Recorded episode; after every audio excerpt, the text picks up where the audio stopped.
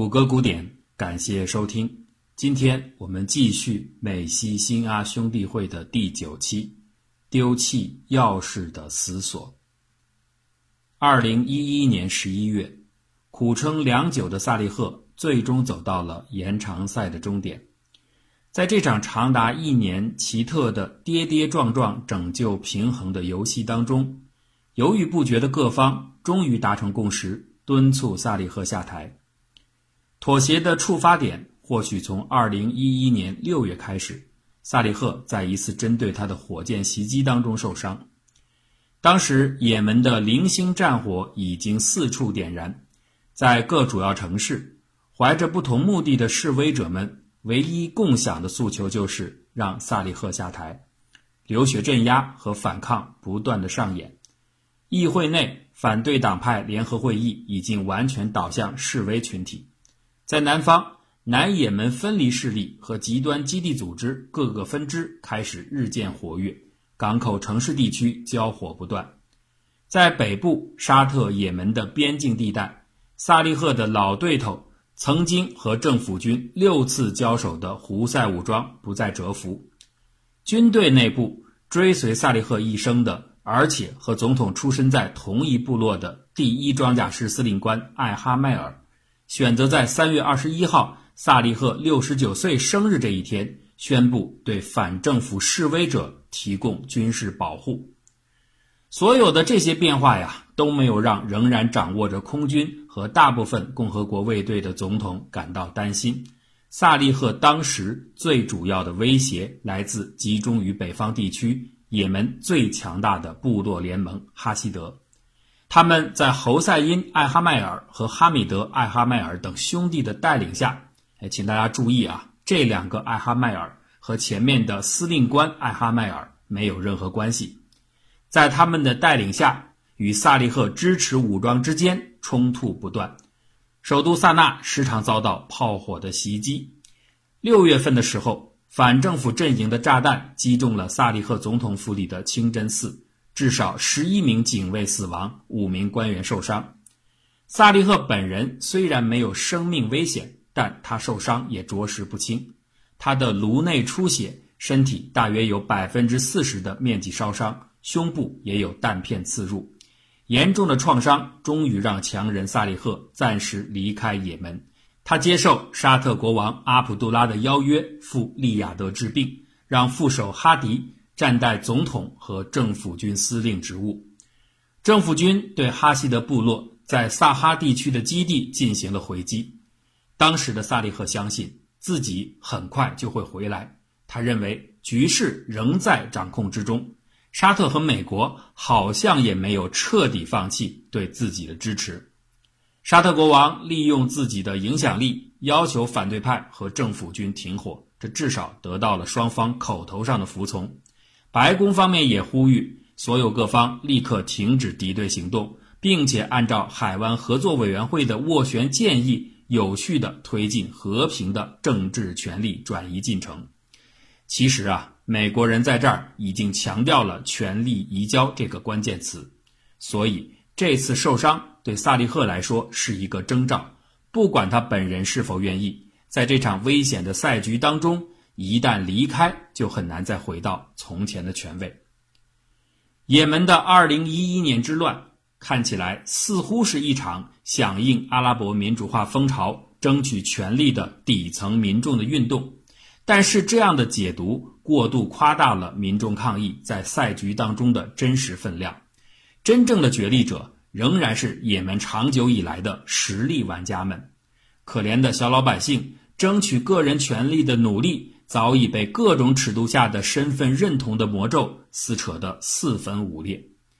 也门国内层级的玩家至少有五个，首先当然是萨利赫领衔的政府力量，其次是北方活跃了七八年的胡塞武装。早期他们只是信奉扎伊迪教派的古老教团，随着政府的不断打压，反而逐渐的武装化。在也门革命的一开始。胡塞的影响力其实并不引人注目。第三个玩家是传统的哈希德部落联盟，他和其他周围相邻的林林总总的部族分分合合，甚至连萨利赫自己所在的部落也是人心不齐，因为对这些部落来说，捍卫各自部族的利益远胜过考虑国家的利益。南方的也门独立派别是第四个玩家，因为前英国后苏联的独特经历，他们始终心怀异志。也门统一之后没有几年，由于萨利赫处理南北分配问题的不公，就曾爆发过内战。虽然他们被压制，但独立之心从未减弱。那至于基地等各色恐怖组织，他们分散而多元化，贫穷和封闭的也门远郊是他们绝佳的发展土壤。严格的说来呀，不应该把这些团伙视为一个统一的整体单元，但是在这儿也不妨称其为第五组玩家。上面的五大玩家只是细尺度下也门国内的地盘和山头。往上还有中等地区强权沙特和伊朗的对决，以及更靠上位的美国与俄罗斯等全球大国的影响。在这样的积木丛林当中找到平衡点绝非易事，这就是为什么美国和沙特迟迟不愿轻易的放弃萨利赫的原因，也是一旦平衡被稍微的打破之后，就很难再恢复稳定，而必须要舍弃萨利赫的原因。海湾合作委员会是沙特领导下的由六个海湾阿拉伯君主国组成的联盟。为了尽快让也门恢复秩序、平定阿拉伯之春的躁动，海合会提出了一项过渡方案。对萨利赫来说，就是交权换赦免，只要他肯下台，就可免于起诉，不再追究过往的一切责任。至于萨利赫的接任人选，副总统哈迪几乎成了当时。各方所能接受的唯一选项。按照过渡协议，哈迪的任期是两年，在过渡期内，他将领导制定新的也门宪法，把国家带向正常状态。然而，受伤的萨利赫就这样甘愿接受退出的命运吗？当然不会。受伤之后，甚至可以说，在整个的2011年，他都在玩弄着时间换机会的拖延的把戏。用各种方式延宕签署协议的时间，他被称为中东最油腻的领导人。沙特国王阿卜杜拉治下的王公贵族们并不喜欢萨利赫，他们私下曾向美国人抱怨说他滑头不靠谱，依靠他根本办不成事儿。但是沙特人也不愿意逼得萨利赫太紧。其实美国人何尝不知道？自己大笔的军事援助有不少都被萨利赫挪用，用来对付反政府的势力。在有些次的反恐战斗中，想要击毙或捉拿的恐怖头子，明明被重兵包围，却屡屡得以安然的脱身。情报显示，这是萨利赫用放生和对方做交易，让极端宗教组织为他所用，帮助他弹压土著部族。美国人当然很不爽，但无奈。也只有萨利赫还算能稳住也门的局面，小车不倒只管推，如此罢了。眼下是非常时期，最油腻的总统也不敢有丝毫的马虎。养伤还未痊愈，九月份的时候，萨利赫就匆忙地赶回也门国内。他第一次露面，就挥舞着还戴着医用手套的烧伤的手。大谈特谈什么？他不想要权力，并且会在未来的几天拒绝权力，诸如此类没人相信的鬼话。萨利赫的助手后来解释说，萨利赫这种看似奇怪的论调，就是在暗示权力还在他的手上。随后的几个月，这位总统不断的耍弄着宣称即将下台，然后批评反对者破坏和平，再然后拖延签订协议时间这样的伎俩。屡屡失信的萨利赫，甚至让海合会一度退出调解，联合国介入其中，秘书长特使贾马尔贝诺马在各方之间往来穿梭，直到最后，也门国内的情势已经发展到再无回旋的余地。安理会和沙特考虑要冻结萨利赫及其部队的资产，在这样的威胁下，萨利赫终于同意在二零一一年的十一月二十三号利雅得皇宫内。签署和平方案，交出掌握了三十三年的权利。这一天，沙特国王阿卜杜拉微笑着会见了萨利赫，看他完成了四份提案的签署。萨利赫在沙特王室成员和国际外交官的简单掌声中致辞，承诺他会和新的也门政府继续合作。三个月后，二零一二年的二月二十七日，正式的权力交接仪式完成。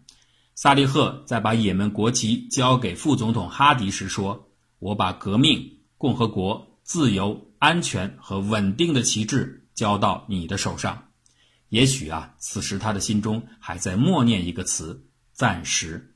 是的，后来的事实证明，萨利赫的卷土重来并没有太久。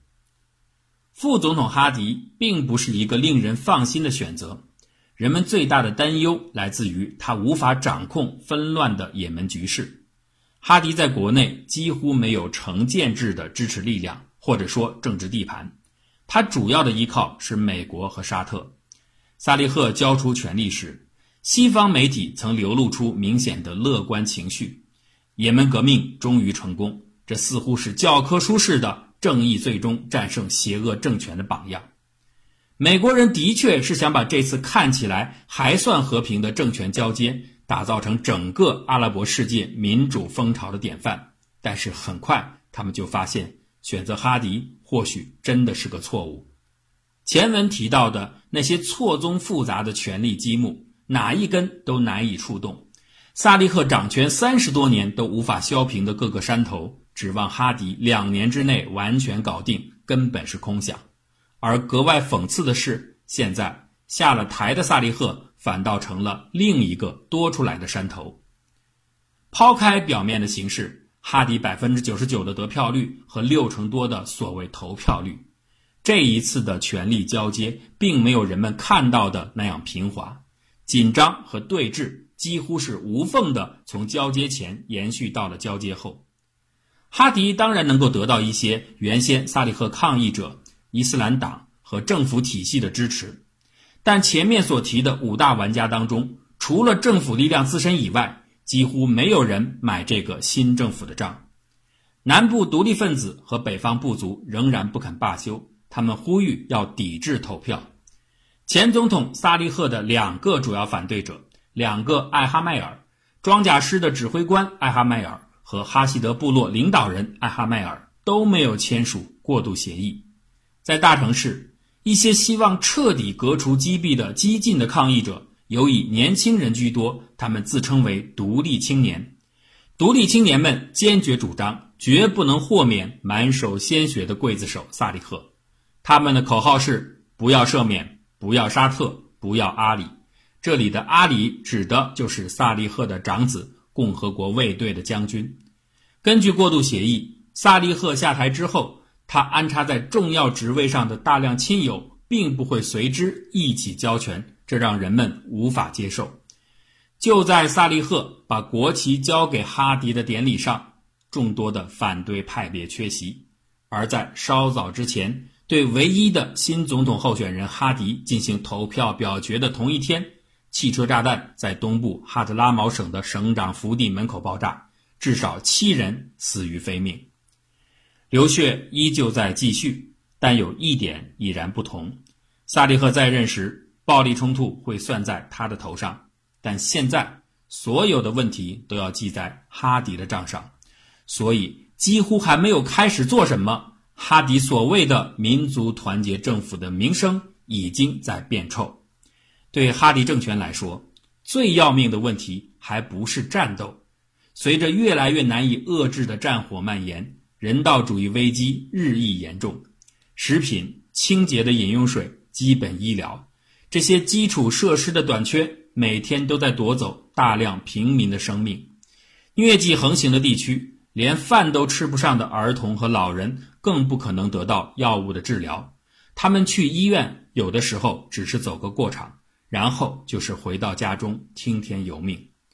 悲惨的生活助燃仇恨的火焰，这让各方势力的矛盾更加难以调和。一切就像半岛电视台做出的概括：当萨利赫这把破烂的钥匙被扔掉之后，也门正在进入死锁。也门当时的混乱有三重主旋律。南北对立、部族纷争和极端组织活动，对美国人来说，他们最关心的是消灭基地等恐怖团伙；对于沙特而言，他们更在意控制南北和部族之间的冲突。沙特在也门问题上似乎总站在一种奇怪的立场，有的时候支持，有的时候打压。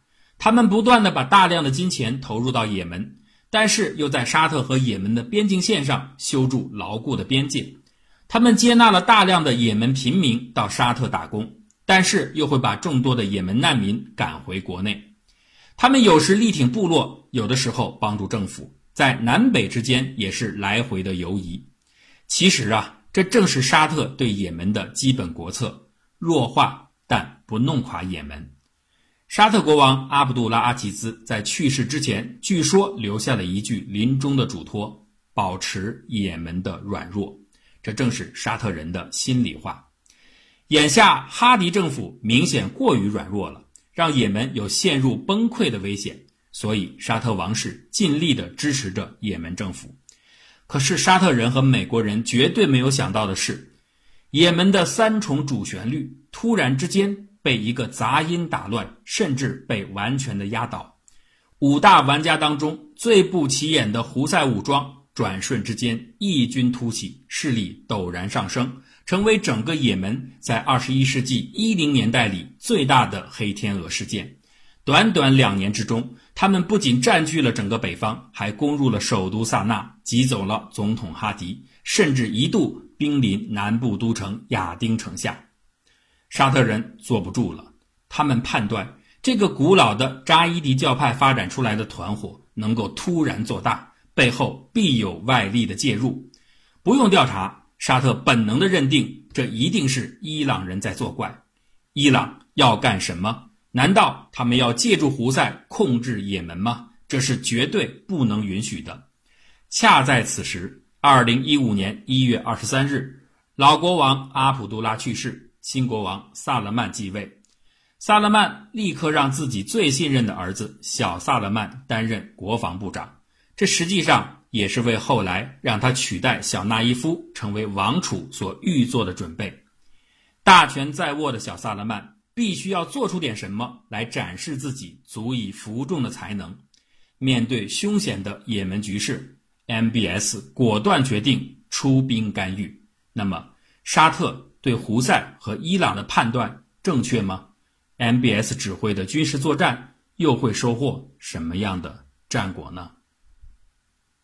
节目的最后还是我们的广告：谷歌杂谈付费专辑《侃大山》的节目，听谷歌给你随便的闲聊天文地理、人文政治，无所不包。喜欢这样风格的朋友，欢迎来支持我们一下。大家可以加七九二二八七六六，由张果果来邀请和告知有关购买的事宜。也可以在微信公号每一篇文章图文的最下方。有我们的二维码，大家扫码就可以购买。希望大家多多支持，感谢感谢。